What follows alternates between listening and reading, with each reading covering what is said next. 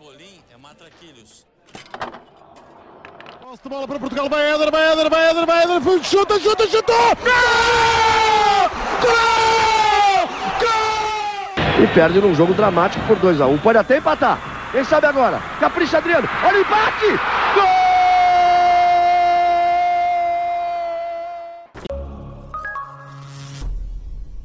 Viva! Sejam bem-vindos ao 30 fascículo desta coleção Europa América, o programa diário do podcast Matraquilhos que acompanha o Euro 2020 e a Copa América 2021. Olá, Rui. Olá, Fragoso. Estamos a gravar imediatamente a seguir aos jogadores uh, da Argentina uh, correrem após o apito final em direção a Messi. Mal o árbitro apitou, foram a correr logo a Messi que se ajoelhou e claramente tirou um peso dos ombros. Rui, um, esta vitória argentina tem muitas narrativas. Tem isso, todas elas são boas. Eu hoje, a certa altura durante o dia, disse que, que é difícil, não sendo, não sendo brasileiro, não sendo um daqueles fãs fanáticos de Ronaldo, não sendo uruguai não sendo inglês, provavelmente será impossível não preferir que o desfecho desta noite fosse uma vitória da Argentina por ser o primeiro título de Messi, por ser o por título Messi com a Argentina uh, sénior, excluindo a medalha olímpica em 2008. Curiosamente, exatamente cinco anos depois de Ronaldo ter tirado também esse peso, uh, no Brasil, no Maracanã, não só onde tinha perdido a final do Mundial 2014, mas também onde o Brasil tinha perdido a final do Mundial, a final, o jogo decisivo do Mundial de 1950, portanto temos aqui uma história para contar que provavelmente vai se vai escrever muito sobre isto e isto acaba por construir também em cima de uma história do futebol muito rica.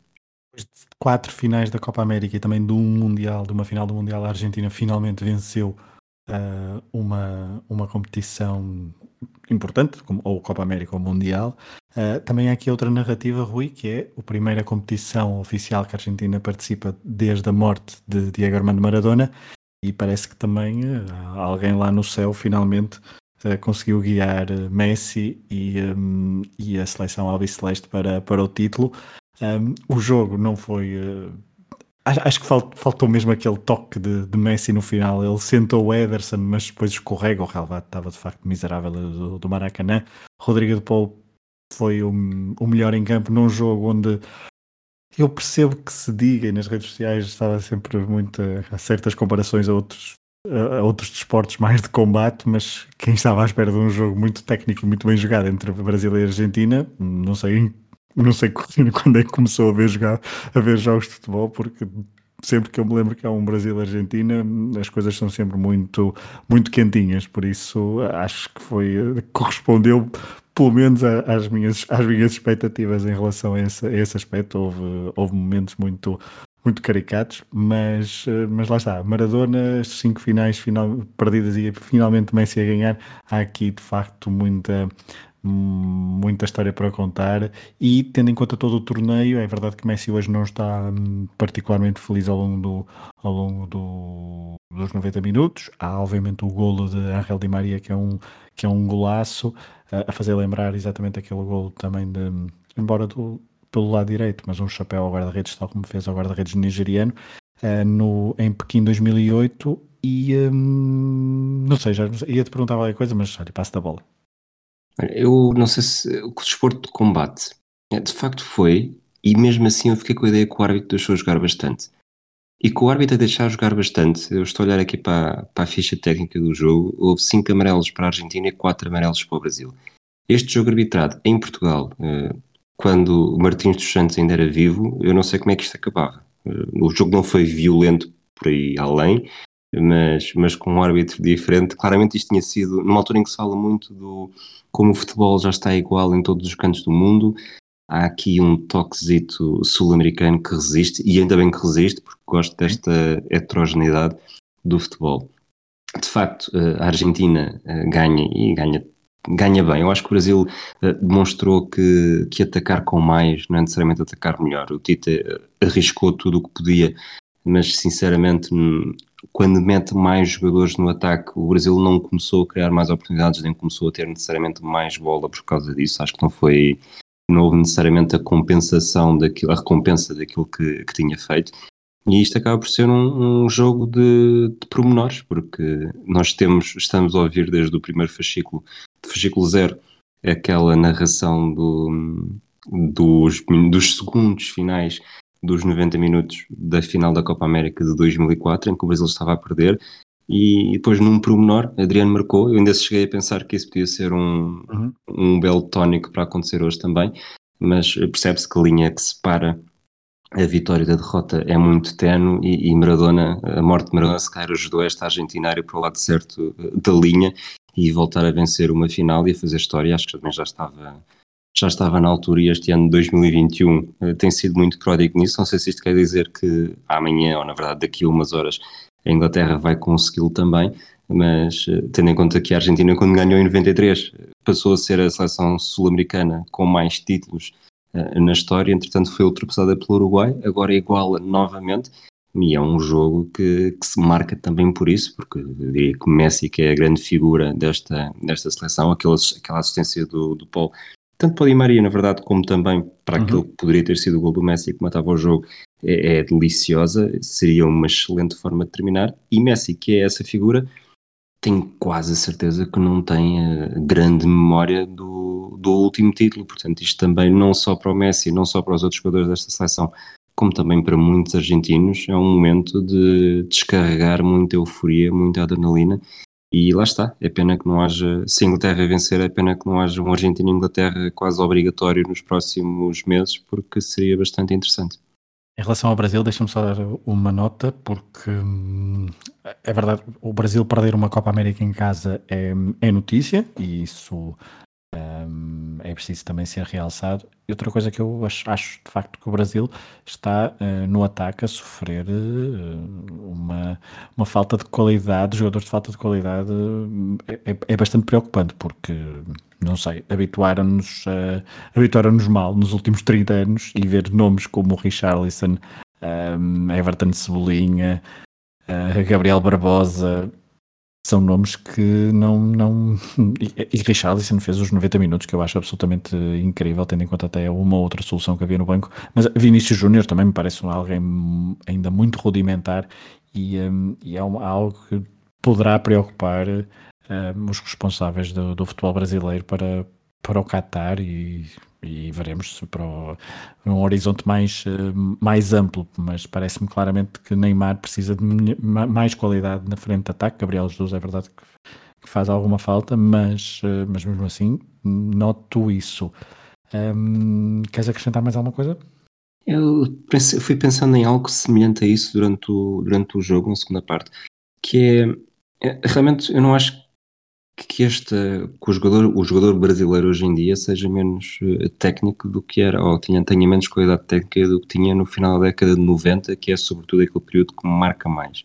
A diferença é que eu acho que na altura os, os Rivaldos, ou mesmo depois os Ronaldinhos Gaúchos, com a sua qualidade técnica conseguiam ser mais objetivos e mais inteligentes e jogadores mais maduros do que são hoje os jogadores que, que rodeiam o Neymar. Uh, eu diria que o Firmino, à sua, à sua forma, eh, é um jogador com mais experiência e que talvez se, se encaixe melhor nisso, mas tanto o Richarlison como o Vinícius Júnior são daqueles uh, fenómenos que nós uh, tínhamos também no, no CM e depois no FM, mas que na verdade depois pouco faziam na seleção porque havia jogadores que eram claramente mais conceituados e tinham a tal objetividade que aliavam ao, ao futebol técnico. Neste Brasil parece muito parece muito pouco. Eh, pouco para aquilo que é o Brasil, pouco para aquilo que nós pensamos do Brasil. Acho que nesse aspecto a Argentina, depois de anos e anos e anos a, a serem criticados pela forma como chegavam a estes torneios e jogavam mal e, e, não conseguiam necessariamente resultados, chegavam a finais mas perdiam, eu acho que a Argentina eh, obviamente não está aqui a jogar, não, não estou aqui embasbacado, ou se estiver embasbacado é por ser demasiado tarde e estarmos os dois a fazer a nossa melhor voz Oceano Pacífico, mas não embasbacando pela exibição, tu olhas para esta Argentina e sentes que joga melhor e provavelmente até é mais uh, prática e objetiva do que era quando chegou às outras finais, demasiado um, em cima de Messi uh, e, e, a jogar mal. Esta não. E aliás, esta provavelmente, olhando para este jogo, se não soubesses, se caísses aqui do zero, se dissessem que Di Maria era o melhor jogador desta Argentina, provavelmente com base no jogo de hoje, tu acreditavas, tal como também acreditarias se dissessem que era Messi. Uh, de Paul é uma exibição diferente, mas também tem dois ou três gestos que, que, percebes, sim, de facto, isto é outra, outra categoria e já não é tão Messi-cêntrica como, como era no passado, que na verdade é um, era uma evolução e nós também sofremos muito isso em Portugal ao achar que a seleção, e falámos nisso também neste europeu, que é, é melhor quando não estamos tão dependentes do nosso melhor jogador, ou daquele que foi o melhor jogador durante mais do que a última década. Isso percebe-se, acho eu, na determinação com que o Messi aborda todo o jogo, desde, o, desde, a, desde a entrada nos hinos, da entrada em campo, acho que não estava ali com muitos, com muitos sorrisos, estava concentrado e durante o jogo com uma, uma solidariedade que, por exemplo, às vezes não se vê em campo no, no Barcelona e, e, também noutros momentos da, ao serviço da seleção argentina estava eh, toda a equipa, toda aquela primeira parte da Argentina é absolutamente, há um carrinho de Messi na primeira parte que não é um, não é nada é, alguém dizia no Twitter que era um carrinho à João Palhinha um, de Messi e, um, e, de facto Messi e toda a, a primeira parte da Argentina é mesmo coletivamente é mesmo muito forte uh, do ponto de vista da concentração e o Brasil não fez rigorosamente nada na primeira parte. Um, e depois na segunda também não, não é que tenha feito teve, teve a ascendência da, teve o controle da partida mas tem uma ou duas uh, lances minimamente perigosos junto, a, junto à baliza. Emiliano Martínez outra vez uh, bastante seguro na, na baliza Portanto, Rui, podemos uh, avançar para as rubricas ou ainda queres acrescentar mais alguma coisa? Eu estava aqui a ver uma imagem já a circular, enquanto há os festejos, há um abraço de Messi a Neymar, claramente são as duas maiores estrelas e é, é uma das imagens da, que ficam depois desta partida. Sim, e é, Neymar agora tem o tem a batata quente, porque este Brasil hum. não vai ser não vai ser fácil, foi uma uns dias muito marcados pelas, aliás, umas semanas marcadas pelas críticas dos brasileiros à organização deste evento, uma grande polémica nas últimas horas de muitos brasileiros a torcerem pela Argentina quase como crítica a esta organização durante uma crise sanitária, portanto, eh, os jogadores que não são necessariamente responsáveis por isso eh, vão sofrer e Neymar é a cara desta seleção, portanto, não vai ser fácil para Neymar. Eu diria que talvez só se isto der uma grande volta, Jesus sai do Benfica, vai para o Brasil, ainda acaba campeão do mundo no Qatar e seria, será a redenção de Neymar ao nível da seleção. Isto brincando, obviamente, mas de facto Neymar não está num, não está num caminho fácil e, e se em 2014 uh, eh, estava incapacitado depois daquela entrada no jogo com a Colômbia, uh, neste caso já não é bem a mesma coisa. Tudo bem que o Maracanã estava praticamente despido, mas isto vai marcar a carreira naturalmente também.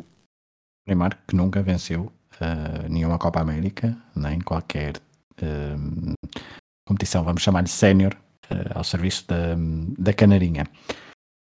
Nós estamos a gravar, vamos, vamos, vamos considerar que estamos no fuso horário do, do Rio de Janeiro, um, portanto estamos ainda a 10 de julho de 2021, isto para entrar nas habituais rubricas, portanto Rui, 10 de julho é um dia, é um dia muito feliz. Tu há pouco já fizeste referência a isso e acho que é incontornável neste dia na história, esta primeira rubrica do, do fascículo número 30, Rui, irmos até Paris. Vamos até Paris e, e é curioso porque Paris foi a primeira final em 1960, foi a última final uh, até, até este domingo uh, em 2016 e foram os dois jogos no mesmo dia, 10 de julho. Eu acho que, que falarmos aqui do, do gol do Éder e do jogo eh, de Portugal quando é campeão europeu contra a França, provavelmente estaríamos a falar de coisas que já toda a gente tinha dito e, e está muito fresco na memória. Eu vou para 1960, fugindo um bocadinho a isso, uma final entre a União Soviética e a Jugoslávia, decidida por uh, Ponelnik no prolongamento, um gol aos 113, a Jugoslávia esteve a vencer por um zero, foi um grande gol do Secularates, aliás, nós apaixonámos pelo Secularates quando fizemos o episódio do Regresso ao Futuro de 1960, e eu trago este jogo sobretudo também por, ao encontro, ao encontro daquilo que disse há pouco da importância das narrativas deste Argentina-Brasil, que é, na altura não havia nada construído, quando, quando o Éder marcou, é um bocadinho a teoria da pirâmide, quando o Éder marcou não deu apenas o título a Portugal, estava a construir mais um patamar acima dos títulos de Espanha, de, de Caristeias, de Trezeguet, Bierhoff, de Dinamarca, de Van Basten, de Platini, Rubens, do penalti à Panenka, dos gols do Müller, do, da forma como a Itália ganhou, eh, da Espanha com frango nas bancadas, até chegar a Ponelnik.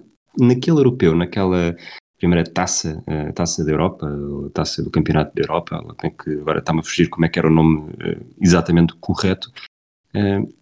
Alguma parte das seleções europeias nem sequer competia, não sabiam o que, é que era aquilo, já havia mundiais, alguns, já havia bastantes edições, algumas edições mundiais, já tínhamos cinco edições de Taça dos Campeões Europeus, mas este campeonato da Europa era um bocadinho uma novidade. Não vou dizer que está ao nível do que nós sentimos quando foi a Liga das Nações, porque já havia já há competições de seleções uh, há várias décadas, mas nesta altura era uma total novidade.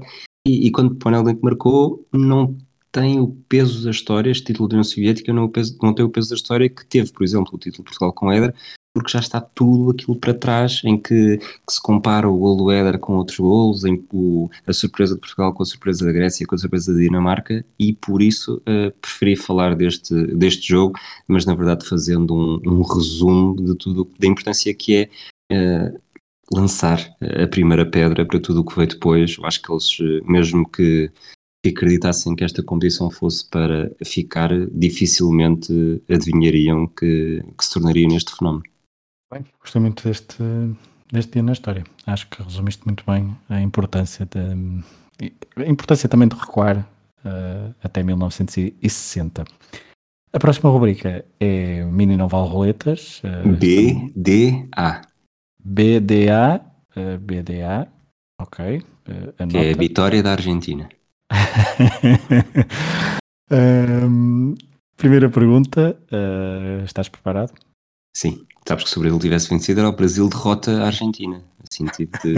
Também pode ser Brasil derrotado. Derrotado, Argentina. exatamente. É que é conjugação verbal. Quantas vezes é que, nas finais dos europeus, o vencedor esteve a perder e operou uma reviravolta em 90 ou em 120 minutos? Duas, três, quatro ou cinco? Duas, três, quatro ou cinco. Deixa-me já escrever isso, que é para depois não estar a perguntar quais são as opções. Então, 1960 foi uma, acabei de falar disso. 64 a Espanha marca primeiro, salvo erro. 68 a Itália não está a perder. Mesmo que esteja a perder, não conta para, para aquilo que tu disseste, porque não foi nos 120 minutos, foi num jogo depois. Em 72 é 3-0, em 76, portanto, serve nos penaltis, não conta, correto? Exatamente. Em 80, eu acho que a Alemanha também marca primeiro. Em 84, 2-0. Em 88, vitória. Em 92, 96 é a segunda nas minhas contas. 2000 é a terceira nas minhas contas. 2004, não. 2008, não. Agora vou, vou imitar-te. 2012 também não. 2016 também não. Portanto, 3. Resposta certíssima. 1960, que a Jugoslávia marcar primeiro, mas a União Soviética a dar a volta. 96 foi a Chequia que marcou primeiro, mas Bierhoff deu a volta. E em 2000, em 2000 Del Vecchio marcou para a Itália, depois Viltort e Trezeguet marcaram os golos franceses. Muito bom raciocínio. E repara, muito, era a B. Muito boa estratégia. Era a B, era a B. Muito boa estratégia. Agora veremos se é a, qual é que, a D. Mas eh, vamos primeiro à pergunta. Na primeira década do século XXI, o futebol português teve a possibilidade de ver nos seus relevados vários craques do futebol argentino. Qual destes nunca jogou numa Copa América? Pablo Aymar, Mariano Gonzalez, Leandro Romagnoli ou Javier Saviola? Ora bem, eu acho que o, o Romagnoli foi fenómeno do Mundial de Sub-20 salvo erro de 2001, que foi na Argentina, onde também está a Angola de Mantorras. Acho que até chegam a jogar um contra o outro num jogo na fase de grupos, mas eu diria que nunca chegou uh, à Copa América. Portanto, uh, digo Romagnoli. E dizes muito bem. Uh, porque Pablo Aymar esteve presente nas convocatórias de, 90, de 99 e 2007, Mariano Gonzalez foi convocado para a Copa América de 2004 e Javier Saviola também para a Copa América de 2004. Leandro Romagnoli, sim, notabilizou-se nesse Campeonato do Mundo de Sub-20, mas nunca foi convocado para uma Copa América. Romagnoli era a opção qual, já agora? C, era a C. Sim, não há bolas. Vamos à terceira pergunta, uh, vamos ver se faz o pleno. Uh, entre 96 e 2012, os europeus tiveram 16 equipas divididas por quatro grupos de quatro seleções. Em qual destes torneios houve menos golos na fase de grupos? 96, 2000, 2004 ou 2008? Ok, eu tenho ideia que os torneios de 2000 hum, não foi, diria que não, uh, portanto. Eu acho que tenho visto vários. Bom, as fases eliminadas de 96 tiveram muito poucos golos. Mas eu tenho a ideia que o torneio de 96 foi aquele que menos golos teve. E provavelmente eu vou, vou por aí, não vou, não vou inventar e vou dizer 96. Até porque a resposta A eu no, no início disse que, disse que ia responder A aqui. E a falta essa tua chave inicial, porque está certo, a resposta certa é mesmo Euro 96. Houve apenas 55 golos na fase de grupos. No Euro 2000 foi, uh, houve 65, portanto mais 10. No Euro 2004, 64. E no Euro 2008 houve 57 golos, ou seja, mais 2 do que no Euro 96. Portanto, uh, 3 em 3, um pleno nesta tua última participação enquanto uh, pessoa que responde ao, ao, desafio do outro. Participação enquanto pessoa que responde é muito bom, desculpa. Peço desculpa, mas enquanto ser humano foste hora... prova, foste aqui, sim senhor. Ai, se, tivesse, se, eu tivesse saído com, se eu tivesse saído com um bola, era, era uma amiba, era um, um invertebrado. Mas assim, se isso, pessoa, pessoa que responde a perguntas às 13h16 da manhã, que é a hora que estou a falar neste momento. Exatamente.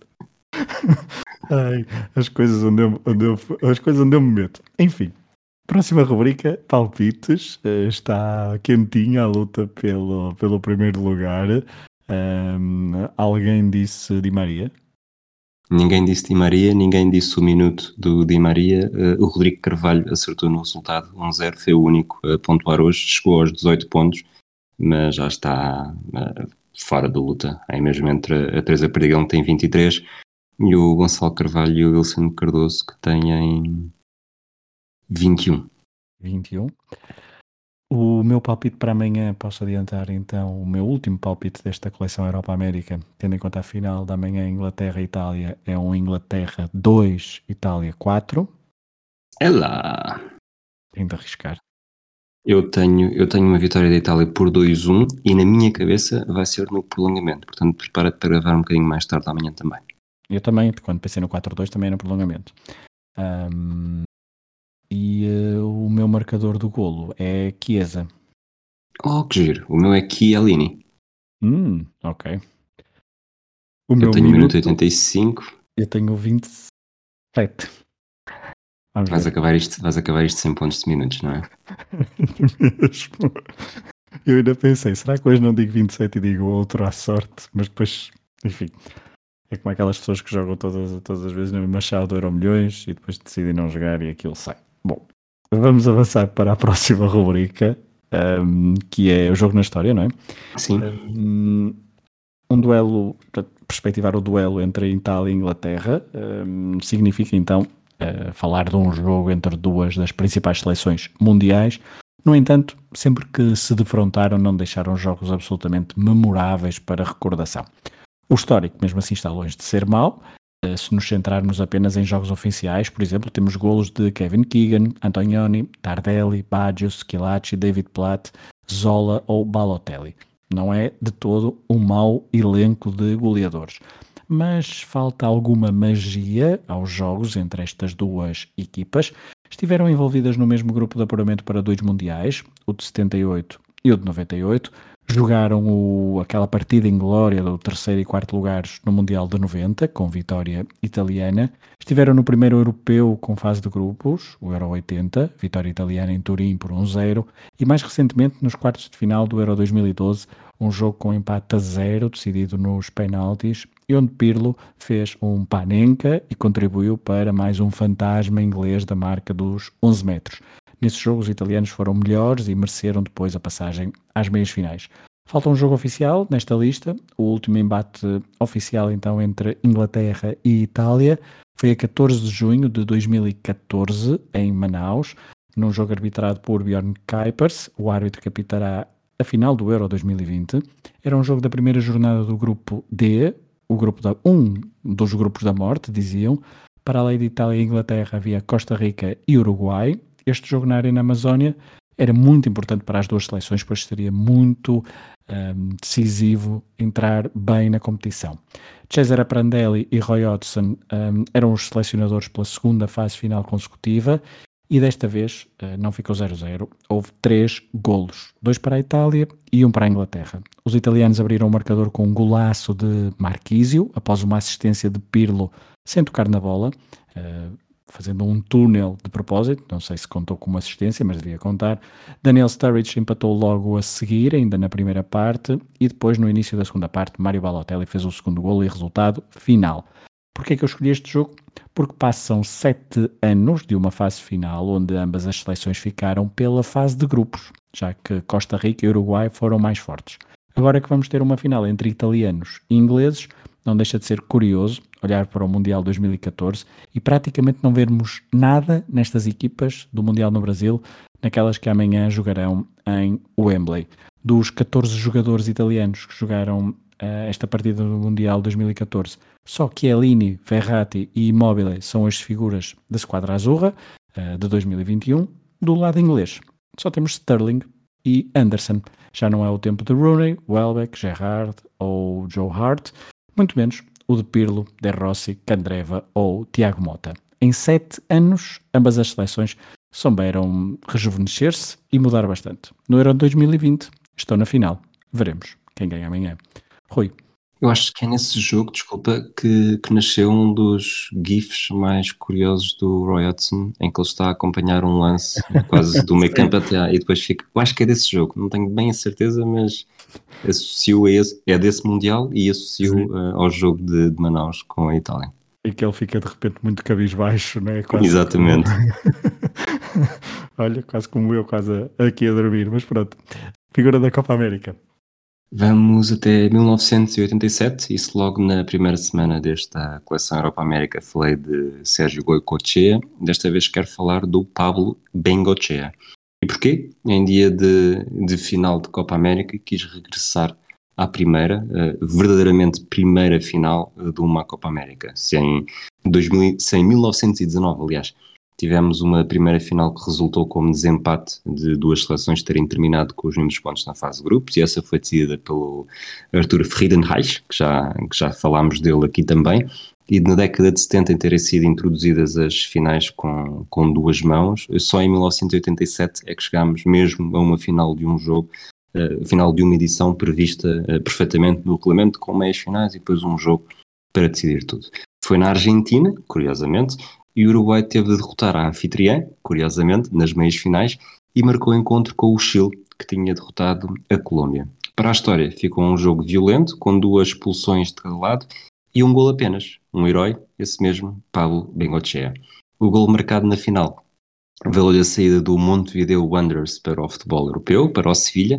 Esteve cinco anos na Europa e não se cruza por uma questão de meses com Maradona e Simeone.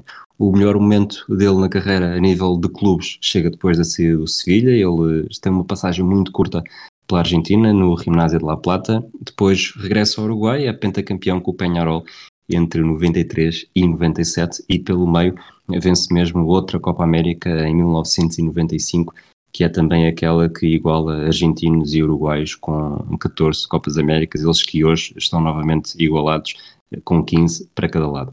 O Mengoche faz apenas 6 golos pela seleção, não era claramente um goleador, mas entrou para a história com o tal gol em 1987. Próxima rubrica e a última deste fascículo uh, número 30 do, da coleção Europa América do podcast. Posso tentar adivinhar? Podes. Bilbao. Ah, não, estou no norte de Espanha, é verdade, mas já andei, já andei quase, andei um bocadinho mais, andei um bocadinho mais. Um, estou quase a chegar a casa, uh, decido fazer ainda duas coisas, portanto, parar em Espanha e entrar em Portugal pela Galiza. Uh, quando era criança, nos anos 90, a Liga Espanhola foi a primeira liga estrangeira a maravilhar-me, seja pelos jogos na TV portuguesa ou pelos resumos da TV Galícia, ao domingo, naquela parabólica manhosa em casa dos avós. A Liga Espanhola tinha Barcelona, Real e Atlético Madrid, mas também tinha Extremadura, Betis, Hércules ou, claro, os clubes da Galiza, o Deportivo de La Corunha, o Celta de Vigo e até o Compostela. As palavras Riazor ou Balaídos ecoam na minha cabeça e recordam-me tardes felizes num sítio onde já não posso ir. Os anos 90 foram gloriosos para ver o futebol galego, mas não foram os únicos. Na década de 60, durante algumas temporadas, Ir à Galiza e a uma determinada terra era sinónimo de dureza e dificuldades para os rivais. Por isso, esta paragem hoje é em Pontevedra. O clube da cidade, o Pontevedra Clube de Futebol, recebeu os grandes nomes do futebol espanhol nos anos 60 no seu estádio, o Municipal Passarón. Em 1957 andava pelos escalões regionais. Em 1960 estreou-se na segunda Divisão Nacional, onde esteve três épocas. Em 63-64, depois de vencer na época anterior o segundo escalão, estreou-se na Primeira Liga Espanhola, não conseguindo, no entanto, a manutenção. Depois de mais um ano na segunda, voltou ao principal escalão e de 65 a 1970 esteve cinco épocas consecutivas na principal divisão do futebol espanhol. Nesta década, Celta e Depor estavam longe de serem equipas consolidadas no topo do futebol uh, espanhol e andavam sempre a subir e a descer, por isso, Pontevedra, uma cidade com um pouco mais de 40 mil habitantes nos anos 60, foi a capital do futebol galego nas temporadas de 65-66, 66-67, 67-68 e 68-69, o Pontevedra fez 60 jogos em casa e apenas perdeu 6. As suas performances na Galícia, na Galiza eram diabólicas e nos campos de terra batida poucos eram os que conseguiam sacar pontos. Em 67-68, inclusivamente, não perdeu uma única vez em casa. Para contrastar, somou 11 derrotas forasteiras e apenas uma vitória. Por três vezes, o clube galego ficou no top 10 da Liga Espanhola. Era, claramente, um osso duro de roer. Aliás, um grupo de adeptos do clube começou e criou uma espécie de símbolo gráfico desenhando um osso um, com a máxima Ai que roelo. entre 1967 e 1969, o treinador do Pontevedra foi Héctor Real, um ex-jogador do Real Madrid, argentino, e que conquistou as cinco taças dos campeões europeus. Com ele ao comando, só o Elche e o Barcelona conseguiram vencer no Municipal Passarón e até o Real Madrid lá perdeu por 3-0. Na quinta época consecutiva do Pontevedra na Liga Espanhola, o clube perdeu o gás e desceu para nunca mais voltar à Primeira Liga Espanhola, mas se forem a esta cidade, capital de província espanhola e pouco, a pouco mais de 50 km da fronteira portuguesa, se entrarem então num bar de tapas para comer uns camarões ao alho ou uns mexilhões e se puserem à conversa com habitantes locais que tenham vivido as glórias do clube dos anos 60, digam os seguintes nomes e verão olhos a brilhar. Cobo, Ascoeta, Batalha, Cholo, Calerra, Valerro, Fuertes, Esperança, Cerezuela, Neme e Odriozola. Pontevedra Clube de Futebol, uma equipa lendária do futebol galego e espanhol dos anos 60. Fragoso, neste dia em que a Argentina vence uma Copa América que esteve para organizar até a semana antes do evento, a Colômbia esteve para organizar também, ficou em terceiro, o Brasil organiza e fica em segundo. Queres despedir-te daquelas eh, pessoas que ouvem? Quero me despedir? Sim, das pessoas que nos estão a ouvir para acabar este episódio. Ah, não, porquê? Porquê é que tenho de, de me despedir? Se eu sou uma, se eu sou uma pessoa que, que, está aqui na posição de responder a perguntas, também podias ter uma palavra especial para as pessoas que, que estão aqui para ouvir as, aquilo que nós dizemos, é só isso. Não, quero. Acho que amanhã faremos despedidas mais, uh, mais, mais profundas, mas tem sido uma, tem sido uma maratona incrível, portanto, uh, esperemos que tenham gostado desta, desta maratona. Amanhã é o último fascículo. Eu acho que vamos ter alguns protestos por estarmos a fazer uh, uma coleção Europa-América, dois continentes separados pelo Oceano Atlântico e estamos a fazê-lo com vozes do Oceano Pacífico, mas uh, pronto. Sim, o Atlântico, e então aqui na Galiza, onde eu estava, é bem mais forte do que, é bem mais revuelto do que, do que as nossas vozes, mas é assim, assim, assim, assim nos obrigou, mas ver as lágrimas de, de Messi e, os, e, a efusividade dos, dos, argentinos, dos seus colegas com Messi, uh, compensaram, pelo menos para mim, estar acordado a horas é que não é normal. Amanhã vês a NBA connosco e já estás habituado. Bom, dito isto, um abraço a todos. Voltamos amanhã já com festa italiana ou inglesa. Provavelmente já saberemos que os argentinos deixaram cair o troféu algures a sair do, do Rio de Janeiro. Um abraço a todos e até lá para a 31 e último, e último fascículo da coleção Europa América. Um abraço a todos Vai ser um belo 31. Um abraço a todos. Pimbolim é matraquilhos. Posse de bola para Portugal. Vai Éder, vai Éder, vai Éder, vai Éder. Chuta, chuta, chuta. Gol! Gol! Gol! E perde num jogo dramático por 2x1. Pode até empatar. Quem sabe agora? Capricha Adriano. Olha o empate!